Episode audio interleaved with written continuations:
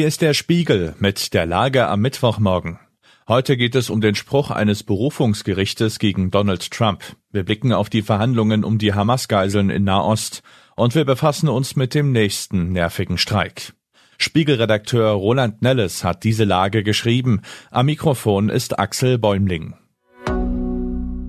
Trumps Taktik ist in Gefahr.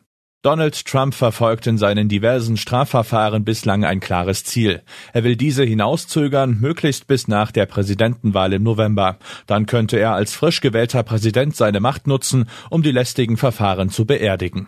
Zwischenzeitlich sah es so aus, als könnte Trump mit dieser Verzögerungstaktik Erfolg haben, doch vielleicht hat er sich zu früh gefreut. Denn nun hat ein Berufungsgericht in Washington DC Trump im Prozess um den 6. Januar präsidiale Immunität vor Strafverfolgung verweigert. Das macht es wieder wahrscheinlicher, dass er doch noch vor der Wahl verurteilt werden könnte. Ihm bleibt nur noch der direkte Gang zum Supreme Court als letzte Instanz. Niemand kann vorhersagen, wie das oberste Gericht entscheiden wird. Einiges spricht dafür, dass die neuen Richterinnen Richterinnen und Richter Trump mit seinem Immunitätwunsch abblitzen lassen.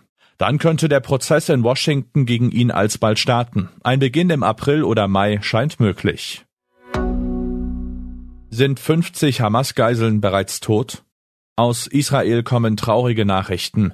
Nach Einschätzung dortiger Militärexperten sollen mindestens 31 der verbliebenen 136 Hamas-Geiseln tot sein. Möglicherweise könnte die Zahl sogar noch höher liegen, bei etwa 50.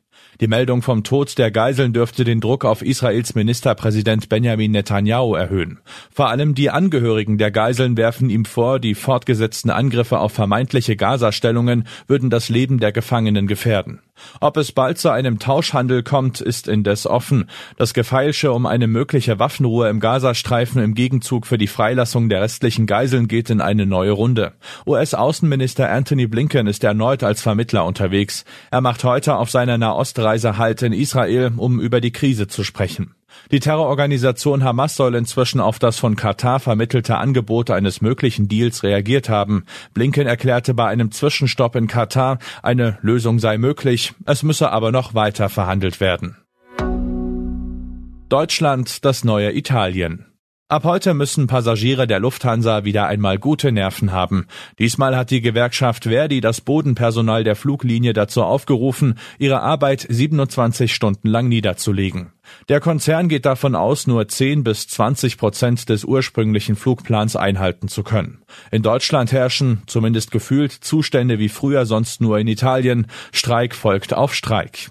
Das kann ein echter Standortnachteil sein. Schlecht für das deutsche Image ist es allemal. Das zeigt sich am Beispiel Flugverkehr. Etliche internationale Flugpassagiere halten die Lufthansa längst für eine Problem-Airline, die man lieber meidet. Dabei fragt man sich, wer eigentlich wirklich für das ewige Gestreik Streike verantwortlich ist. Die Mitarbeiter und Gewerkschafter, die ihre Streikmacht nutzen und diesmal 12,5 Prozent mehr Lohn herauspressen wollen, oder doch das Management, das mit immer neuen Spartricks versucht, den großen Anlegern zu gefallen. Was sonst noch wichtig ist. Der niederländische Rechtspopulist Gert Wilders wollte nach seinem Wahltriumph ein Bündnis mit drei weiteren rechten Parteien schmieden, aber eine ließ die Verhandlungen jetzt platzen.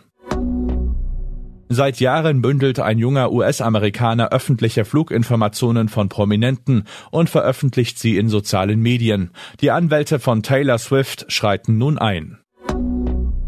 Auf eine 0 zu 4 Niederlage hat der erste FC Nürnberg mit harscher Kritik an der Leistung der Schiedsrichterinnen reagiert und die Einführung männlicher Unparteiischer gefordert. Der DFB nennt die Kritik sehr befremdlich. Soweit die Lage am Morgen. Alle aktuellen Entwicklungen finden Sie auf spiegel.de. Wir melden uns hier wieder mit der Lage am Abend.